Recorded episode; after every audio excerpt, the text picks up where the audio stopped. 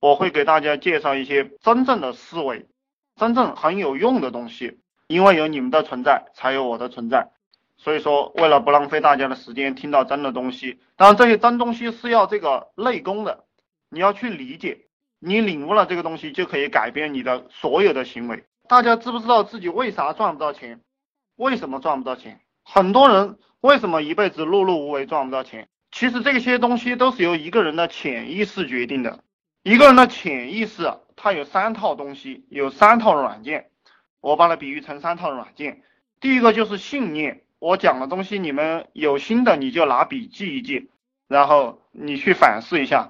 当中呢，我讲完了过后会给大家讲一些项目，但是其实项目并不重要。呃，项目说白了就是说，任何人去做任何一个项目，都可能成功，都可能失败。呃，任何项目都有人赚钱。我去操作任何一个项目，只要是在我能力范围内的，几乎都能够赚钱。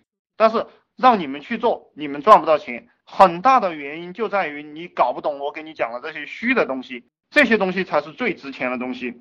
这个一个人的潜意识分为三个层次，分为三个层面。第一个就是他的信念，第二个是价值观，第三个是能力。信念和价值观和能力不是同一时间都出现的。比如说你的价值观，你你以后想做一个政客，但是你树立了这样一个信念，但是你没有这样一个能力，或者说你想成为一个歌唱家，这是你的价值观，然后你树立了这样一个信念，但是这个能力是要你在你有了这个价值观过后，然后慢慢慢慢去实现的。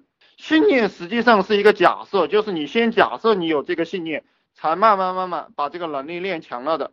如果啊，这个地方就比较关键了，就是如果你当初假设错了，那你的能力就练错了，懂不懂？这就是我们为什么很多人赚不到钱的原因，因为他们当初的这个信念和价值观错误。能力是跟着你的信念和你的价值观走的，就是说你有什么样的信念和有什么样的价值观。然后你就练就了什么样的能力？比如说我读书的时候，有一段时间，我认为我以后会成为一个程序员，然后我就不断的去练习我的编程的能力，我的 C 语言和 C 加加还有 VC、VB 都学得非常好，还编了一些很多好好玩的小程序。我的很多同学也都在做这种程序员的工作，他们的月薪呢，可能现在有些当经理的一个月能拿到两万、三万的。也就到这个程度了，然后然后就再上去就比较困难了。然后我还有一些同学，他们的信念是什么呢？就是说我以后能出国和外国人聊天，去法国、去英国，然后去美国就比较好了。那这样一个信念会导致他干什么呢？会导致他去考英语六级、英语八级。那他能不能赚到钱呢？不外乎也就是一两万块钱、两万块钱的这样一个月薪。这个月薪是很低的哈，可能你们有些人认为很高，但是在在这个社会上，比如说在上海这个城市，你一个月挣了两万块钱，一年四十万，呃，一辈子可能都买不起一套房。然后还有一些人喜欢音乐，喜欢音乐，他的价值观就变成什么了呢？他就会去唱歌，会去练习钢琴啊，练习舞蹈。所以说，我们这个人后天的能力都是按照自己的价值观，按照自己的信念给练出来的。这些东西就决定了你在这个社会上以后这几十年有没有出路。其实有价值观和有信念的人，一般都是中产阶级。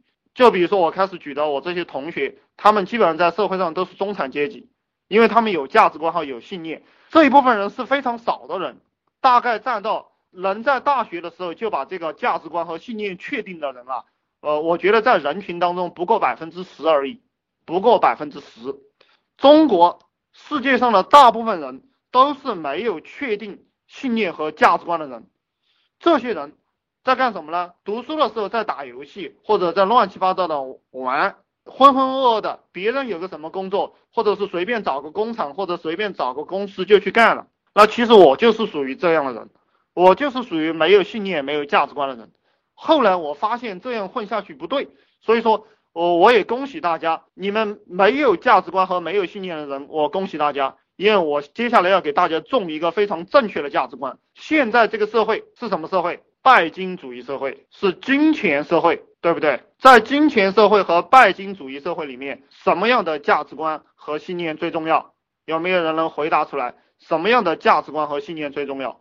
这个地方就是树立你的信念和价值观的地方。然后你就知道你以后该怎么干了。呃，你这个你这个价值观纯粹是草包型的价值观哈，我就不念这个价值观了。